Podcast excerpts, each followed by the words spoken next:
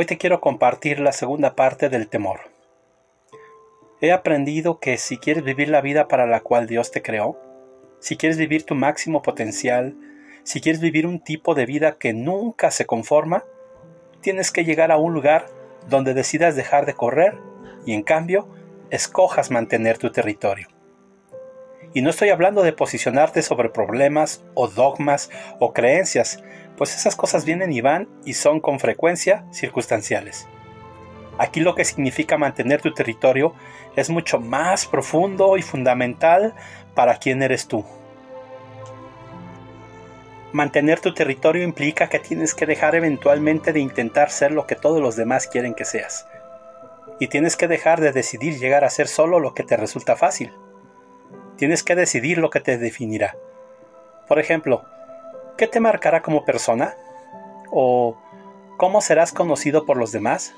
Tus decisiones son el resultado directo de conocerte verdaderamente a ti mismo.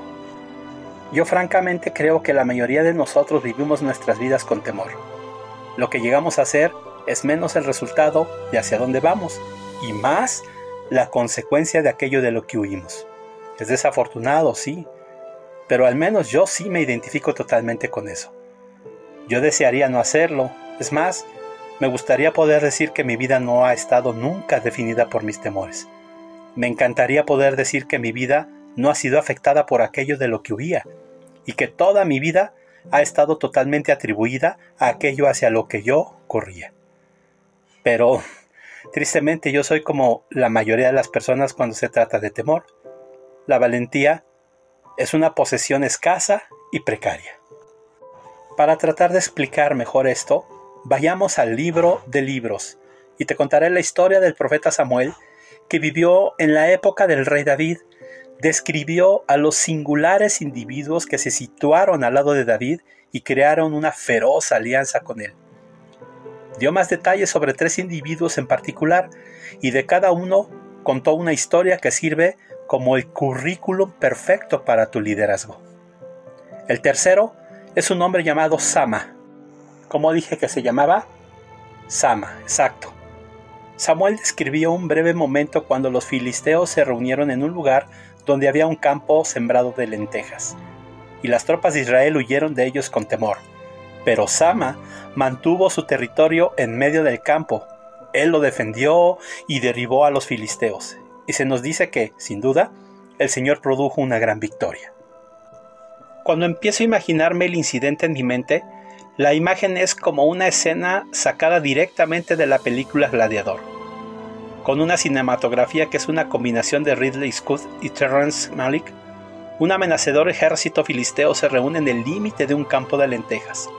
Los israelitas lo ven y se ven abrumados por el temor. ¿Por el qué? Por el temor. Los filisteos son imponentes tanto en su estatura como en su número son el pueblo de Goliat.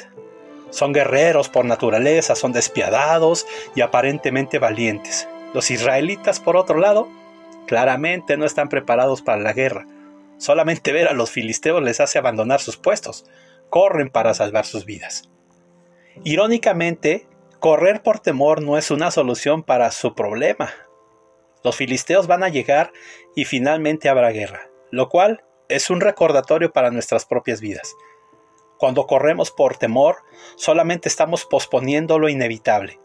Eventualmente tendremos que enfrentarnos a esos temores. Eventualmente tendremos que pelear esas batallas. Salir corriendo solamente nos hace más débiles a nosotros y más fuerte a nuestro oponente. Oh, pero ahí está Sama, firme entre dos ejércitos, uno que llegó para pelear y el otro que sale corriendo por temor. Quizá al principio, él mismo sale corriendo con sus hombres, Tal vez al principio cree que es una retirada estratégica en un intento de reposicionarse para así poder encarar al enemigo con cierta ventaja.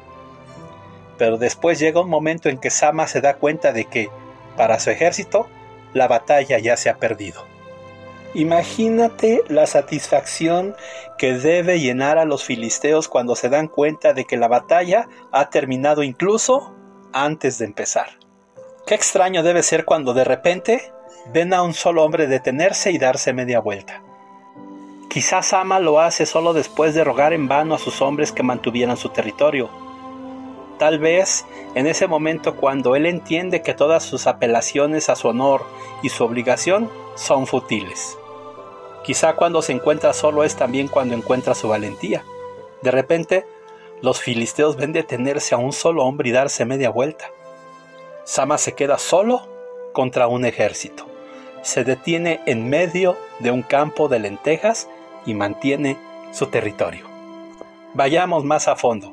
Quizá al principio los filisteos simplemente envían a un solo hombre. Soldado, quizá su campeón, para enfrentarse a Sama y poner fin a su insolencia. Pero entonces, para sorpresa y consternación de ellos, Sama lo derriba.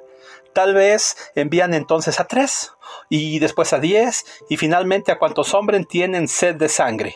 Cruzan deprisa el campo de lentejas para ganar una guerra contra un ejército de un solo hombre. ¿Quién puede conocer la mente de este hombre? ¿Cómo podemos denominar su acto como otra cosa sino locura? ¿Cómo podría una persona tener tan poca consideración por su propia vida que escogería una batalla que sabe que nunca podría ganar? Nadie se burla de él por salir corriendo. Después de todo, simplemente se estaría incorporando a una legión de cobardes que juntos entretejían una historia de posibilidades imposibles que justificaban su cobardía. Personas como Sama crean un problema para el resto de nosotros. Una persona que escoge vivir una vida heroica interrumpe la narrativa. Estamos viviendo una vida menor como la opción aceptable. Incluso si Sama hubiera fracasado, incluso si hubiera muerto, en el momento en que mantuvo su territorio, cambió la historia. Cambió el estándar. Yo creo que ha de haber sido difícil para los que huyeron contar la historia junto a la chimenea y explicar que no tuvieron otra opción sino la de salir corriendo. Porque algún niño inocente preguntará, pero ¿Dónde está Sama? Para Sama, no tiene caso correr para salvar tu vida si cuando llegas no tienes razón por la cual vivir. Y si tu terquedad no hace que las cosas sean ya bastante malas, el resultado hace que sean peores. Él no solo sobrevive, sino que gana. Hace por sí solo lo que los ejércitos de Israel no creían que podían hacer juntos. Dios hace por medio de un solo hombre lo que claramente deseaba hacer por medio de todo su pueblo. Si no hubieran salido corriendo por temor, la historia de Sama habría sido la historia de ellos. Cuando Sama regresa con su pueblo, cansado de la batalla y cubierto de la sangre de sus enemigos, realmente no hay nada que necesite decir. Su presencia, solamente su existencia, es una acusación a cada uno de los hombres que huyeron. No esperes ser popular si decides elevarte por encima del status quo, como lo decía en el tema pasado. Ahora la gran pregunta es, ¿qué había en ese campo de lentejas en particular que inspiró a Sama a mantener el territorio? Quizá fue la casualidad de que solo la intersección entre los dos ejércitos lo que llevó a ese lugar, o tal vez ese campo de lentejas era un indicador del alimento y los recursos que el pueblo necesitaba y tenían que cuidarlos para poder sobrevivir. No hubo explicación sobre por qué ese lugar específico. Quizás sea porque eso no se acerca a ser tan importante como el punto de toda la situación. Llega un momento en el que tienes que tomar una decisión y creo que este es el momento. Y tendrás que preguntarte, ¿vale la pena pelear por esto? ¿Este es mi territorio? ¿Este soy yo?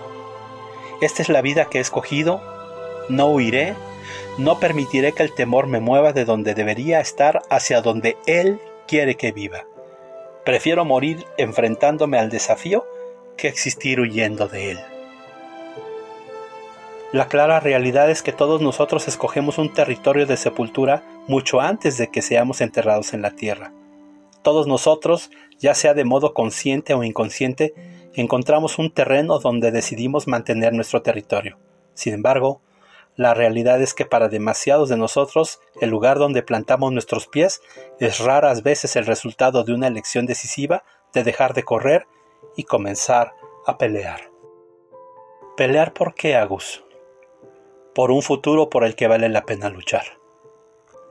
Ahora escúchame, Hay una gran diferencia entre luchar por el futuro o luchar con el futuro.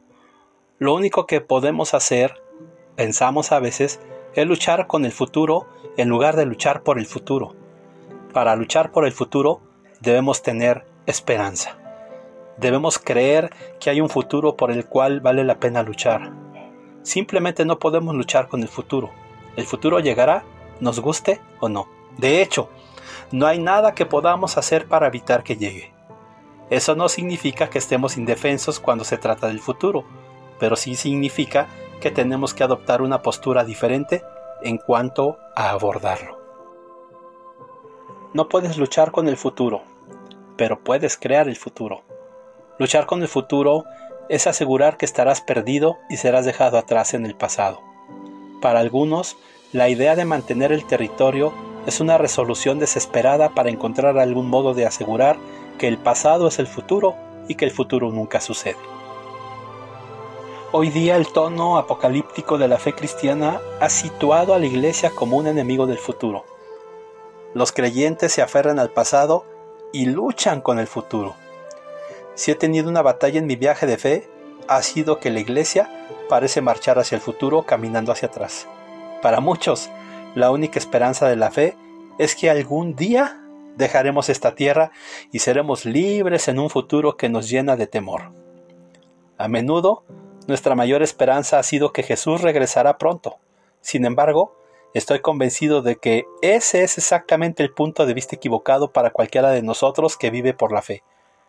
La fe es el combustible del futuro, y si Dios es el Dios de ayer, de hoy y de mañana, entonces el mañana debería de llenarnos de inexplicable esperanza sin importar cuán sombrío pueda parecer el presente, para aquellos que creemos el futuro está siempre lleno de esperanza. Por lo tanto, mi pregunta para ti es esta. Cuando mantienes tu territorio ¿Estás luchando con el futuro o luchando por el futuro? Te cuento algo personal. Para mí es extraño que conozco personas que ya han comprado el terreno en el cual serán enterrados. Cuando hablo con ellos, ese proceso fue increíblemente importante para ellos. Eligieron con cuidado las visitas y las personas que los rodearían, en qué lugar quieren ser velados, y a mí, en lo personal, me parece muy extraño que haya personas en este mundo que hayan dedicado más cuidado a decidir dónde morirán que a cómo vivirán. Conozco a un hombre que, no voy a decir su nombre por supuesto, insistía en que lo enterraran con un paquete de seis cervezas en su ataúd.